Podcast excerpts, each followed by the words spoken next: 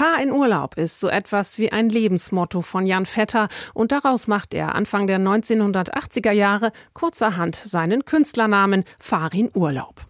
Da hat er gerade die Punkrock-Band Die Ärzte gegründet, zusammen mit seinem Freund Bela B. Mensch, Farin, kannst dich noch erinnern, als wir im Kinderzimmer bei meiner Mutter in der Wohnung irgendwie so angefangen haben, so Songs auf Kassettenrekorder aufzunehmen? Stulle mit Jagdwurst. Stulle mit Jagdwurst. Banale Liedchen und die Lust zu provozieren sind die Zutaten ihrer Musik, garniert mit einer kräftigen Prise schwarzem Humor. Und das kommt gut an. Ihr erstes Konzert gibt die Combo 1982 in einem besetzten Haus in Kreuzberg mit Urlaub als Sänger und Gitarrist. Schon ein Jahr später haben die Ärzte einen Charterfolg und unterschreiben kurz darauf einen Plattenvertrag.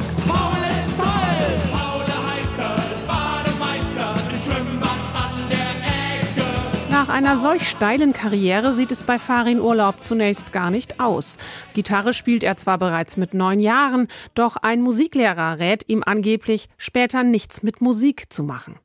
Von einer Klassenfahrt nach London kehrt er mit 16 Jahren als Punk zurück. Beruflich hat er keine großen Ambitionen. Die traurige Wahrheit ist, ich habe ja gelernt. Ich habe zwar verschiedene Jobs gehabt, aber von gelernt kann nicht die Rede sein. Ich habe einen Tag in der Uni verbracht und habe gesagt, um Himmels Willen, Archäologie, Ur- und Frühgeschichte, Ägyptologie und Spanisch. Tatsächlich war es spannend, nur ich kam ich habe ein Autoritätsproblem, du Arsch.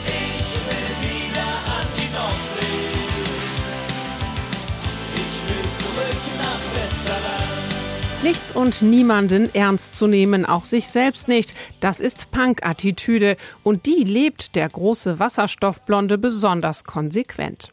Jedenfalls ist es Farin Urlaub, der 1988 vorschlägt, die Ärzte aufzulösen, gerade weil sie jetzt auf dem Höhepunkt ihres Erfolgs angekommen sind. Ich habe gesagt, ey, überleg mal, das wäre doch total absurd, wenn wir uns jetzt auflösen, weil die Zeichen standen total darauf, dass wir jetzt eine große Band werden. Für die anderen Bandmitglieder klingt das anscheinend einleuchtend. Jedenfalls lösen die Ärzte sich daraufhin tatsächlich auf. Womit keiner von uns gerechnet hat, ist, dass wir in den fünf Jahren, wo wir aufgelöst waren, mehr Platten verkauft haben als in den fünf Jahren oder sechs Jahren davor, wo es uns gab. Was finanziell vermutlich hilfreich ist, denn obwohl es gerade die von ihm geschriebenen Ärzte-Songs sind, die bei den Fans gut ankommen, klappt es für Urlaub alleine nicht so gut. Mit seiner neu gegründeten Band King Kong hat er überhaupt keinen Erfolg.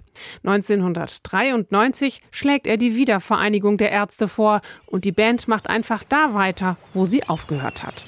Seit 2001 hat Farin Urlaub außerdem ein neues Soloprojekt. Mein Name ist Urlaub. Name ist übrigens immer noch Programm. Mehr als die Hälfte aller Länder der Erde hat Farin Urlaub mittlerweile bereist, wobei er auch professionell fotografiert. Er hat mehrere Bildbände rausgegeben. Ansonsten pflegt der ewige Punk eher ein Anti-Rockstar-Leben. Er raucht nicht, trinkt nicht und verzichtet auf jede Art von Glam. Auf der Bühne und auch sonst trägt er ausschließlich schwarz. Und er nimmt sich weiterhin nicht allzu ernst. In seinen Videos ist er jedenfalls schon elfmal gestorben. Heute wird Farin Urlaub 60.